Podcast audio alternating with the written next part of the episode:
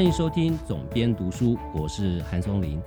上一集的节目哦，就跟大家预告说，这一集要来讲二零二一年台北国际书展。那往年我们都会办国际书展嘛，那去年在二零二零年的时候，原本也是兴致高昂的哦，就是二零一九年我们有四家出版社一同参展哦，分别是早安财经出版社、新经典文化、启明文化，还有我的写乐文化哈。那我们当年我们用了一个。嗯，展展场的名称叫做“小是我故意的”，那意思当然就是说，我们四家都是小出版社，然后呃，去去租了一个相对来讲比较大的摊位哦，去证明说小出版社也可以不是只做一些小书，或者是说出版这个行业其实也不是大家眼中，我在第一集节目就讲了，出版不是一个夕阳行业，或者说。夕阳行业其实不见得是你眼中的夕阳行业，它只是你怎么去定义夕阳行业而已。还是有人在夕阳行业赚到钱。那今天我要邀请跟我一起来谈台北国际书展的嘉宾吧，我算是第二集节目邀请来宾来谈了。他就是夕阳产业里面赚大钱的翘楚。我要欢迎早安财经的。社长、创办人沈云聪先生，最好是啊，嘟嘟嘟嘟，给他飘走了。好，我们先聊聊今年的台北国际书展哦。今年呃，到现在我们还在当担心当中，对不对？因为去年我们等于是呃，突然之间已经完全准备好了，连设计图都画好了，都准备要进场了，什么都木工都都做了。对啊，就是到最后一刻才发现说书展取消嘛，对吧？今年看起来好像也有这种呃心理阴影存在哦。我们刚刚在开录节目之前还在聊这件事情可能发生的危险。嗯，对啊，啊，书展哈，其实我想听众朋友不知道呃有多少会固定每年都去台北国际书展啊。我想如果喜欢阅读的听众朋友。我是很鼓励大家趁着书展去逛逛的，嗯，呃，虽然现在的书展形态跟我我心目中理想的书展方式呃不太相同，嗯，但但我觉得还是可以去那里呃认识新新朋友，然后看一看你过去这一年被你错过的书。你你你心目中理想的书展是长什么样？好，我心目中理想的书展呢是，我觉得它应该是一个可以让你我。让所有的听众朋友，如果对书好奇，如果对出版产业好奇，啊，可以去书展认识这个行业。嗯，好，我觉得书展可以作为一个一个嗯，跟书有关的 party，跟书有关的嘉年华会，跟书有关的园游会。嗯，在这里呢，你可以看到书的生产过程中。不同环节的人，嗯，以及目睹他们扮演什么样的角色，嗯，啊，我们都知道一本书的诞生，最后我们在书店看到就是一本印出来的东西嘛。但是这个过程中，出版啊是非常非常劳力密集的行业，对，手工业，手工业来的，嗯，只是我们一般人都不晓得，然后反正就上印刷机就印了就出来嘛。不，呃，包括我们很多人都不知道到底，哎，编辑，请问编辑要做什么事？嗯哦，校对或者哦就叫错字嘛，但编辑呢？嗯啊，作者都写好了，你要编什么？嗯啊，其实很多工作上的细节是呃非出版行业的人所不了解的。嗯，那为什么要了解呢？因为我觉得过程中充满乐趣。嗯，充满乐趣。我觉得如果你能够了解呃跟认识出版的流程跟过程，嗯呃认识出版行业里头顶尖的工作者，嗯呃，我觉得你会更爱阅读。嗯，我觉得你会在读书的时候，在买每一本书的时候，更重视这本书。嗯，我上一集节目就介绍你的书，介绍大退场啊。对，好，那对这个呢，也是也是三年前的书了，对吧？呀，嗯，不过，嗯嗯，这本书也有非常。呃，我觉得我很想分享的故事，不过那以后再说啊。其实这个就是我讲的，呃，出版过程中有太多的呃起伏跟过程，嗯，在我们看到的完成的食品背后，嗯，啊。呃，我举个例子，你刚刚讲大退场嘛，我举个例子来说，取书名，嗯，请问书名该怎么取？嗯，对啊，我其实我其实在我因为不是第一次看过那本书，嗯，我讲那本书是因为刚好有人问我问题，嗯。然后这个问题呢，我觉得好像这本书里面可以讲一些内容来呼应这个答案，嗯，所以我就把那个书抓出来讲。事实上，你那时候有给我书嘛，所以我当初我就看过了，嗯，当初我看的时候，我就有一点犹豫，是这个名字本身其实并不是一个讨喜的书名吧？没错啊，就是那时候为什么最后是这个书名？哎，我们取书名哈，常常会有一个状态，就是呢。一开始都想取一个非常了不起的书名，嗯，非常响亮、吸引人的书名，然后呢，就会自以为很聪明的一直往下想，想，想，想，想，总觉得 最后给我想了个最好的，结果呢，往往绕回来一圈，你剔除了前面明明很好的书名，最后选了一个最。巴拉的书名，那是你，我只会想 想能够卖钱的书名。对，我也想，我也想做取一个会卖钱的书名啊。所以最后这个结果，呃，落到大退场。这个书名哈，以后有机会可以单独有一整集来讲这本书，因为呃，是真的蛮在我们自己工作过程中，嗯，很很很经典的一个 case。嗯，因为呢，这个书之所以叫大退场，是因为英文的书名。嗯，OK，Finish big 啊，Finish big，嗯，它其实讲的是，呃，如果你是创业者，如果你是开店的人，嗯，如果你是出来做生意的人，嗯，我们都知道做生意不一定会成功吧？对。但万一如果你成功的话，嗯，然后做的很好，嗯，请问你到最后会如何结束，或者如何呃？呃，叫做光荣的退出，嗯嗯，优雅的下台。因为像我们其实一般都没有在想这件事情的，嗯，我们就哦，其实老实说，他们都还在挣扎奋斗当中哦。然后呃，真的很好的，就就 IPO 嘛，就上市嘛，上柜嘛，当大老板嘛，嗯。但请问你当了大老板，然后呢？然后呢？我们现在台湾几乎是不退休的，我们的大老板几乎是不退场的。对啊，一路做到一路做到挂的啊。但但其实我们知道，在西方国家有很多的创业者。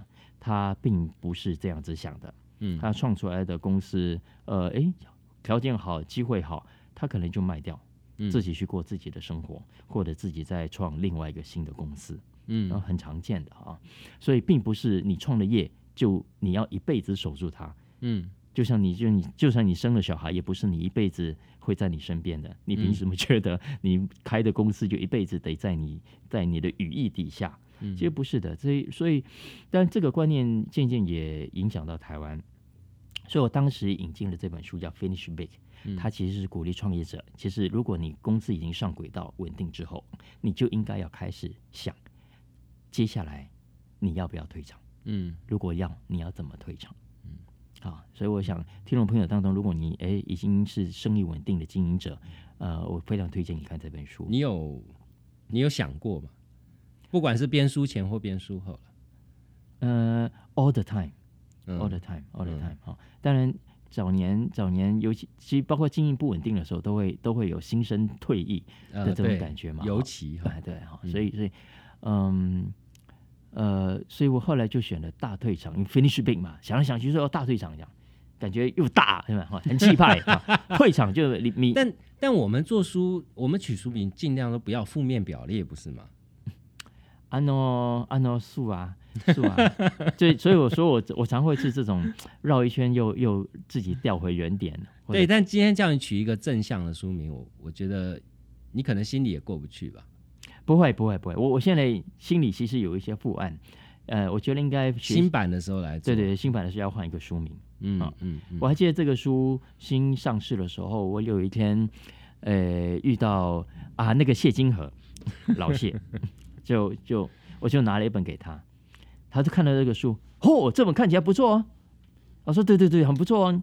他说，你知道他下去讲什么吗？你在讲 Q 一大队场，对不对？啊，我就我就我就知道我完蛋了，我就知道那个书名取错了。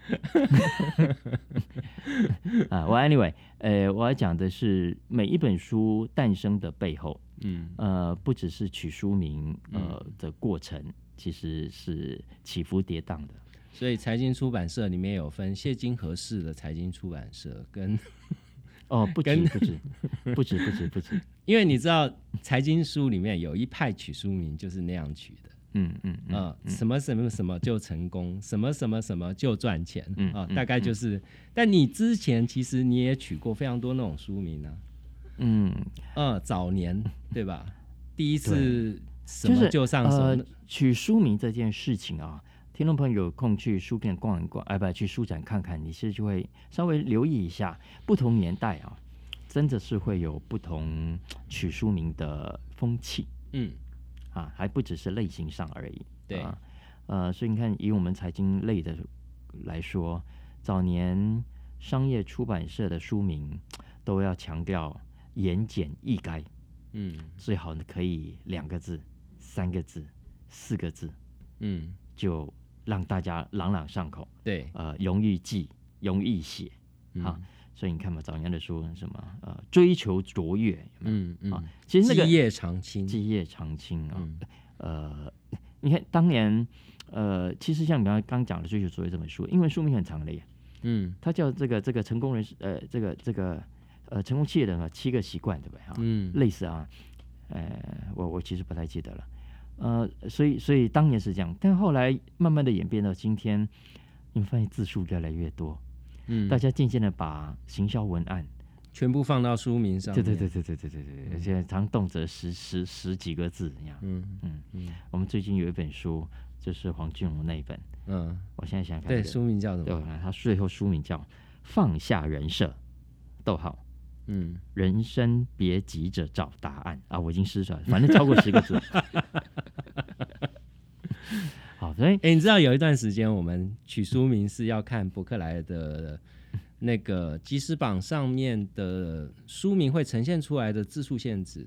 嗯，我们会去算那个即时榜，它你能够露出来的书名大概就是两行还是三行？哦，现在没有，早就没有在管这个了。我忘了多少了，但是换算出来就是十几个字吧，十六个字还是二十一个字，我忘了。然后就会提醒同事说。嗯，不能多于那个字数，要不然你的书名到一半就断了。但意思是说，一本书需要二十个字来解释它。哎，嗯。哦，我刚刚讲错，我刚才想想起来，追求卓越的英文叫 In Search of Excellence。嗯嗯啊，其实也也算是短的了。嗯，对。但呃 呀，我觉得还是回到书展，所以你该想象嘛，个还只是书名。嗯，你所看到的这一本书封面呢？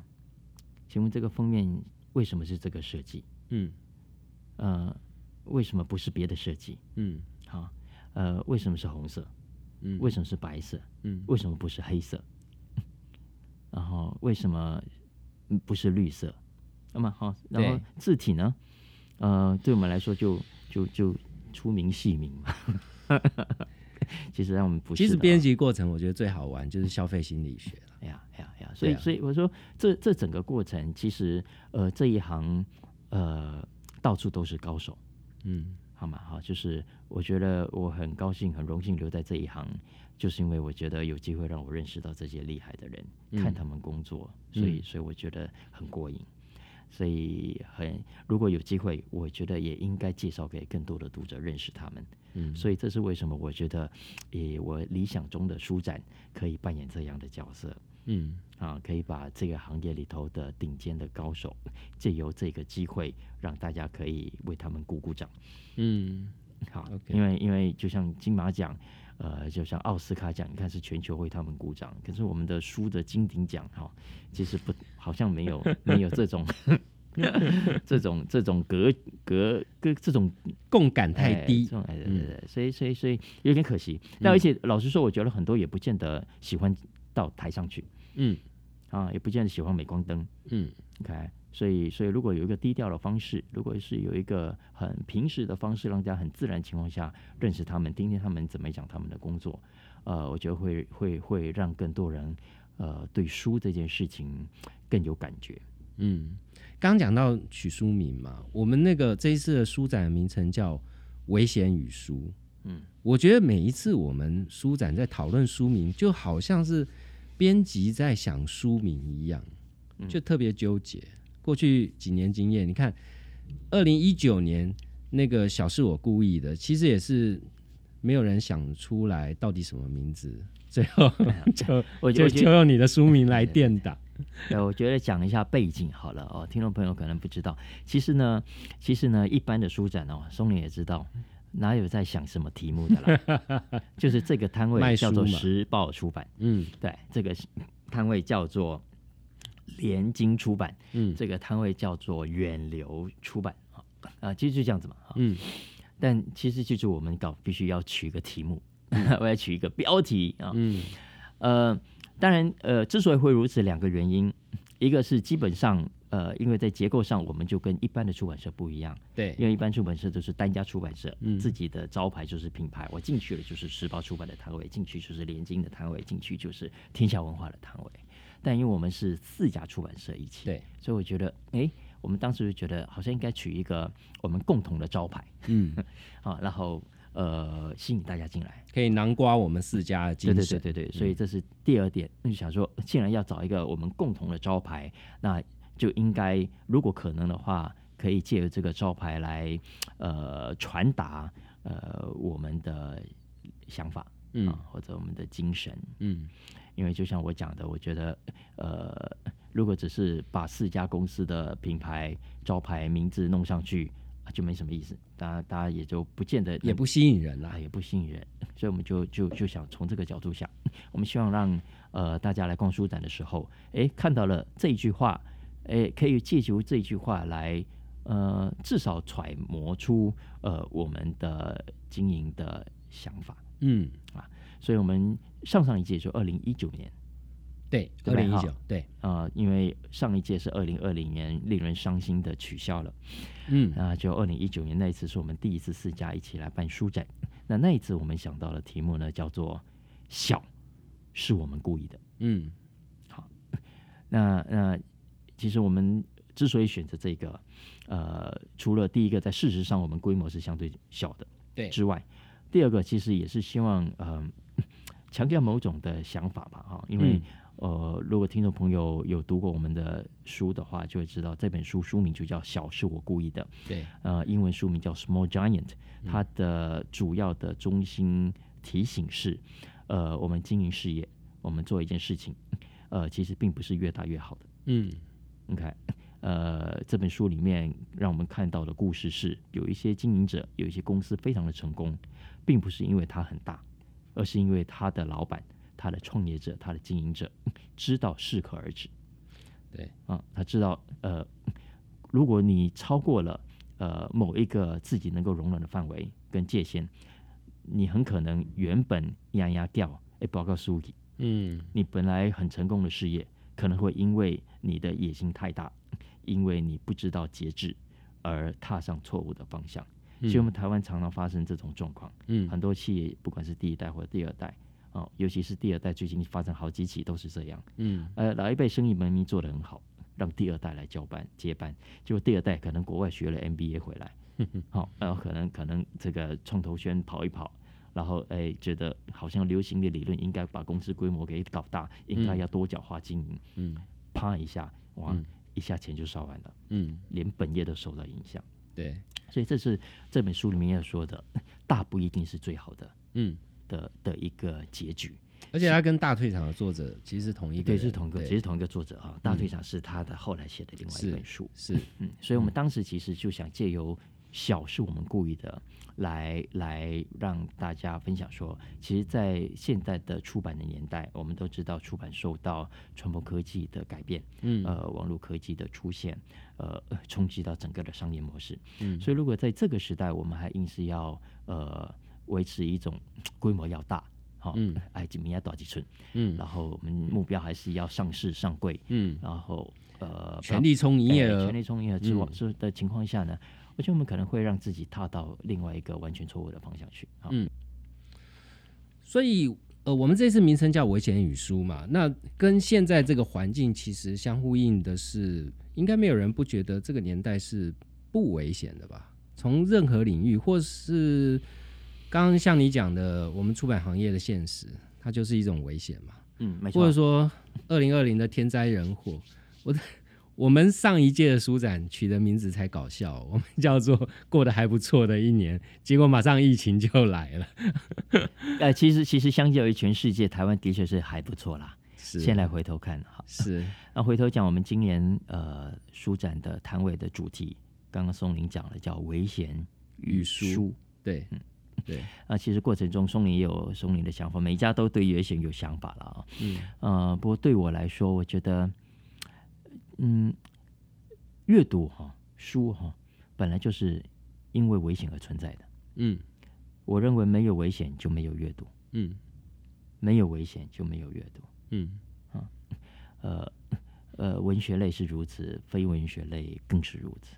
就是人类未面临未知的挑战。嗯。应该是唯一可以使用的工具吧。嗯，要想嘛，你你如果人生今天出门没有什么风险，没有什么问题，呃，躺下去也不会什么问，不会有醒不来的风险，何苦来哉？嗯，你为什么要忙忙这个？你就就做做做其他让你爽的事情就好了。嗯，哎，你是不是也会觉得，哎，你应该。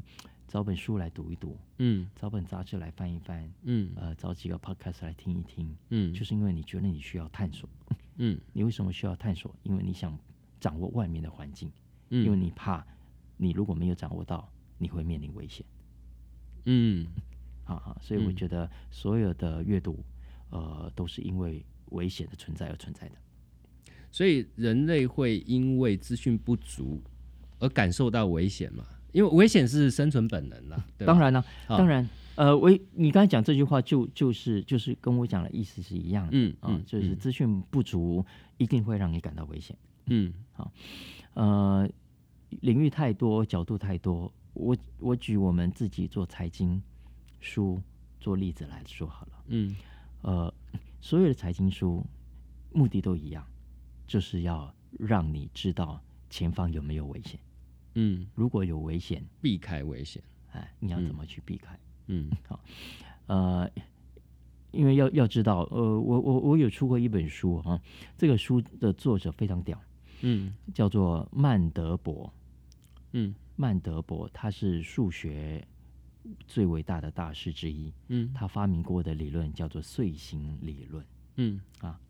那他过去之前写都是数学教科书，可是很有意思，他写过唯一的一本科普书，嗯，唯一的一本科普书讲的就是金融市场，嗯。嗯，他说呢，我们现在不是说啊，这个，所以我们不是啊，股市大跌，股市大涨，嗯，我们把它当新闻在讲，嗯，为什么是新闻？是因为大部分的情况下没有很大，都不是大跌，也不是大涨的，嗯，所以大跌是新闻，大涨是新闻，嗯，你看。呃，所以当出现例如二零零八这样的金融风暴的时候，我们都哇，这个这个大幅的报道，把它当做是历史的非常态。嗯，但是曼德伯老先生他是数学家出身，可是呢，早年他的兴趣之一其实是研究金融市场。嗯，他研究过呃，例如棉花的价格。嗯，他研究过 IBM 的股价变化。嗯，你看，他其实在这本书里面就是要告诉我们。不，如果真的从统计上来看，从数学上来看，从历史的角度来看，全球的金融市场，任何一样金融工具，任何一样商品，嗯，平常就在大涨跟大跌，嗯，你看那是常态，它并不是非常态，所以它是把时间拉长来看呢，还是从频率上面来看，都有都有，大家可以找着书来看了，因为这个书写的太厉害，我觉得我没有办法三言两语。书名是呃。书名干嘛？干嘛要讲书名？就这么尖尖呢？因为这就是很长的书名。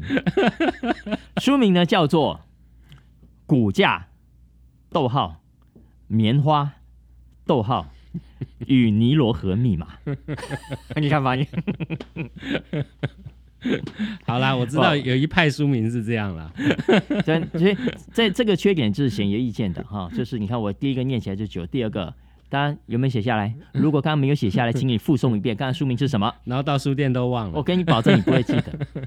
你记得对你的好朋友朱凯雷，我出这个书的时候，他应该给打给我，我们就聊天聊到，哎，他就说，我知道你们最近出这本书不错哦，嗯嗯，我我有看哦，他说，嗯，我说是哦，你有看啊？他说他要显示他真的有看，那个。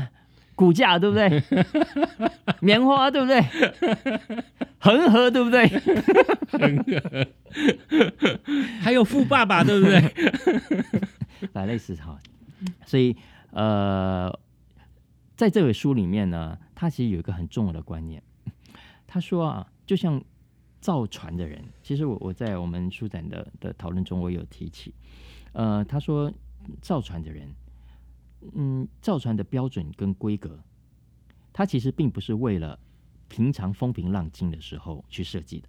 嗯，那样的船是经不起大风浪，所以每一艘造船的人，他之所以厉害，他的功之所以高干，嗯，是在于他可以帮助你在那非常罕见的暴风雨的情况下，嗯，呃，能够度过危机。嗯，其实。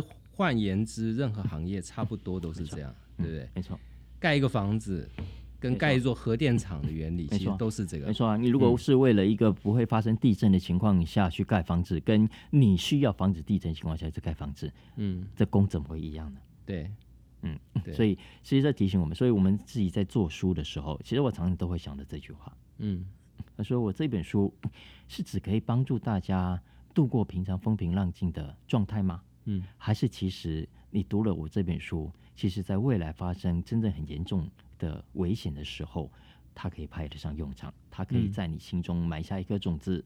呃，也许你不再记得它是来自这本书的内容，可是它会在那个关键时刻帮助到你。对，所以我常常觉得阅读本身是建立观点。不是说你真的读到什么，用在什么事情上面。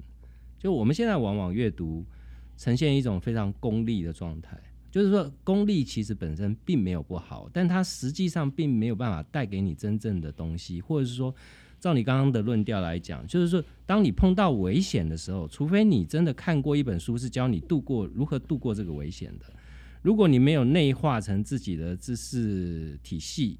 自己的思考逻辑，那当你在面对危险的时候，因为危险不会照你想要的状况来出现嘛，所以你就会 panic，嗯嗯，你就会不会，你就没有解决方案出来，你就会在那一刹那之间你会惊呆了，那惊呆之后你没有办法做出反应嘛，对不对？所以其实阅读本身应该是，我我在上一集节目讲大退场的时候才特别讲这件事，就是说，我觉得。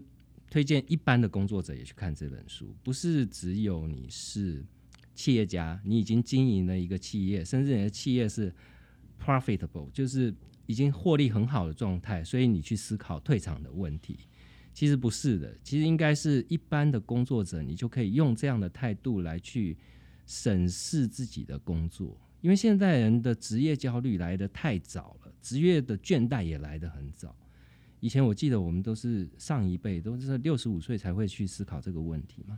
这个这个在英文里头啊有一个观念，这个我翻译成中文叫做以终为始，以终点嗯为起点为起点。好，也就是说你先想好你终点的目标是什么，你想要过什么样的生活，对。你想要得到什么，嗯，然后从那里往前回推，嗯，一直推到你现在，嗯，应该要做什么，嗯。啊，我觉得是一个很有趣的练习。以后你也许可以可以呃花点时间想想这个事情。我自己做过很多次，我觉得我觉得对我帮助非常大，因为你必须用这个过程，呃，你才会对自己呃人生想要想要的结果，嗯呃有一个有一个很具体的答案，就是否则像尤其我们自己在做做事业啊，自己在经营，呃，其实工作也都是一样，就是请问你啊，你在这家公司，假设你现在是协理好了。下一步副总，接下来你要不要当总经理？嗯嗯，有机会你要不要进董事会？嗯，呃，要还是不要？嗯，你看，呃，很多人是没有想过这件事情的。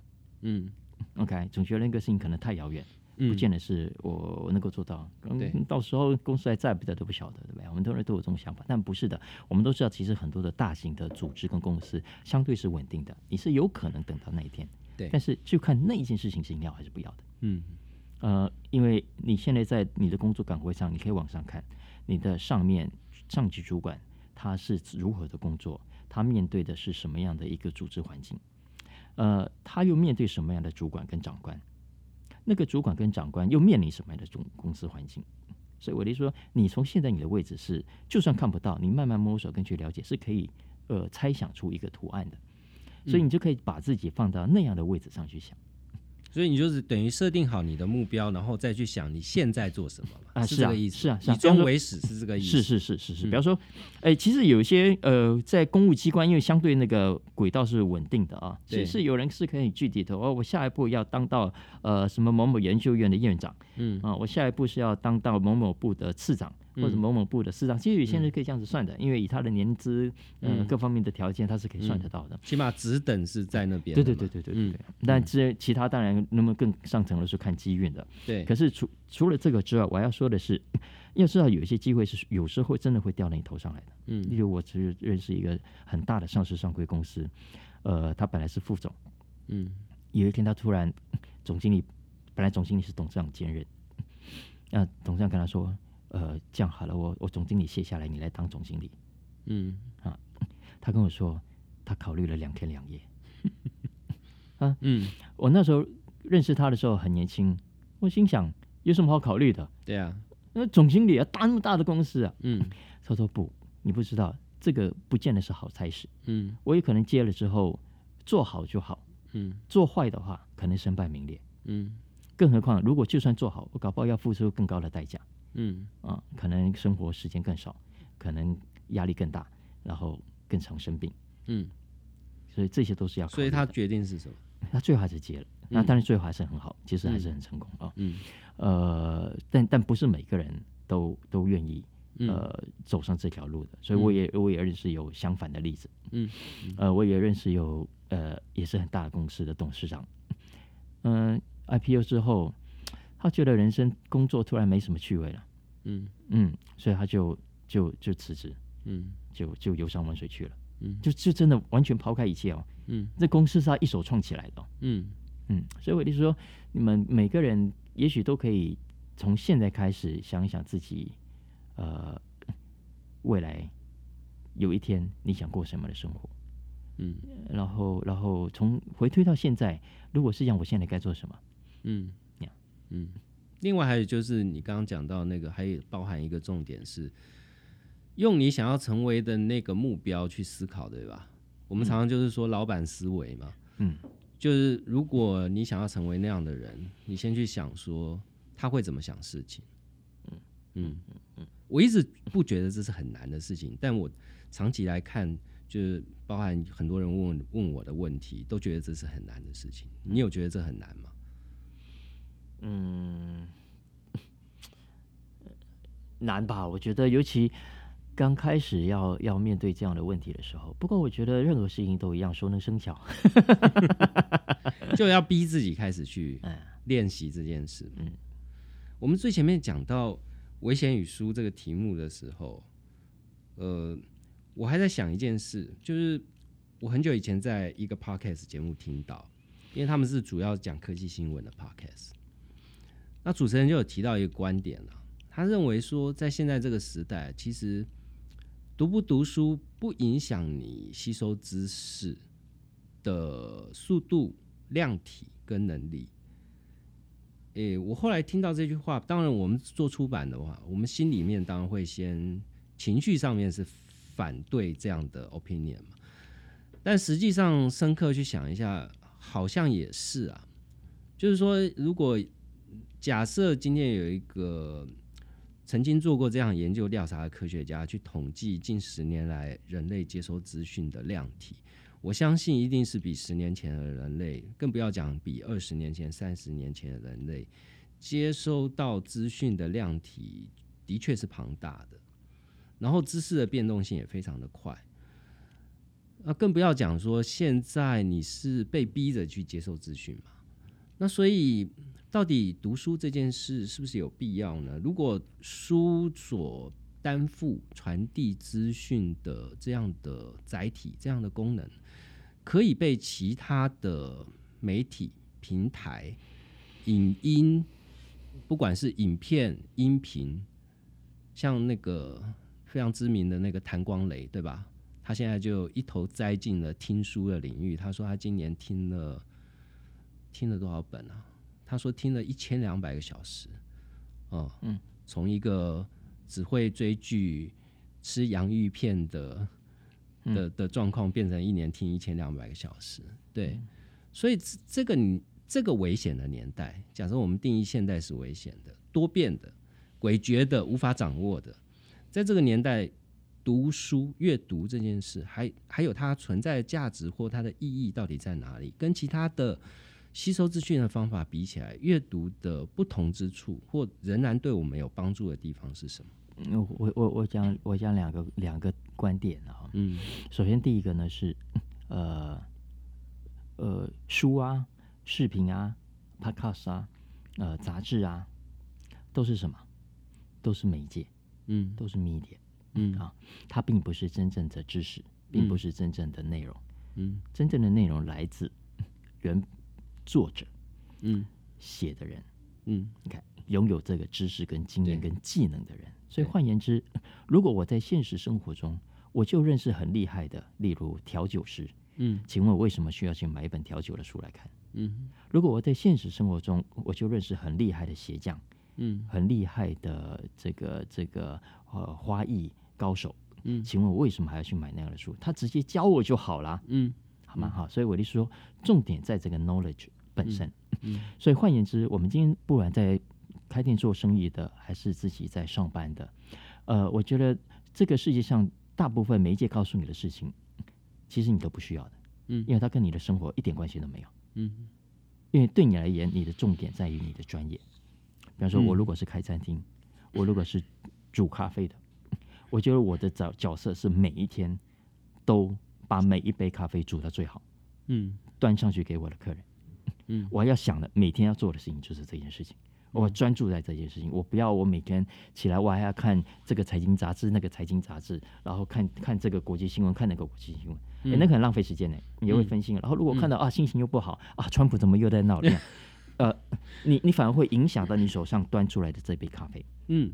好，所以我说，第一个，其实我们今天所做，包括我所做的事情，嗯，呃，大部分其实可能都跟大家日常的工作跟专业是没有关系的，嗯，如果尤其你是做小生意的，嗯，大家可以大可放心，你不用阅读，你不用管国际上发生什么事情，嗯，都不会有任何影响，因为 focus，focus，因为你的客人要的是你所炒出来的菜，要喝的是你端出来的咖啡，嗯，要的是你手工做出来的东西给我，嗯，就就这么简单，好，那我觉得，呃，景气好。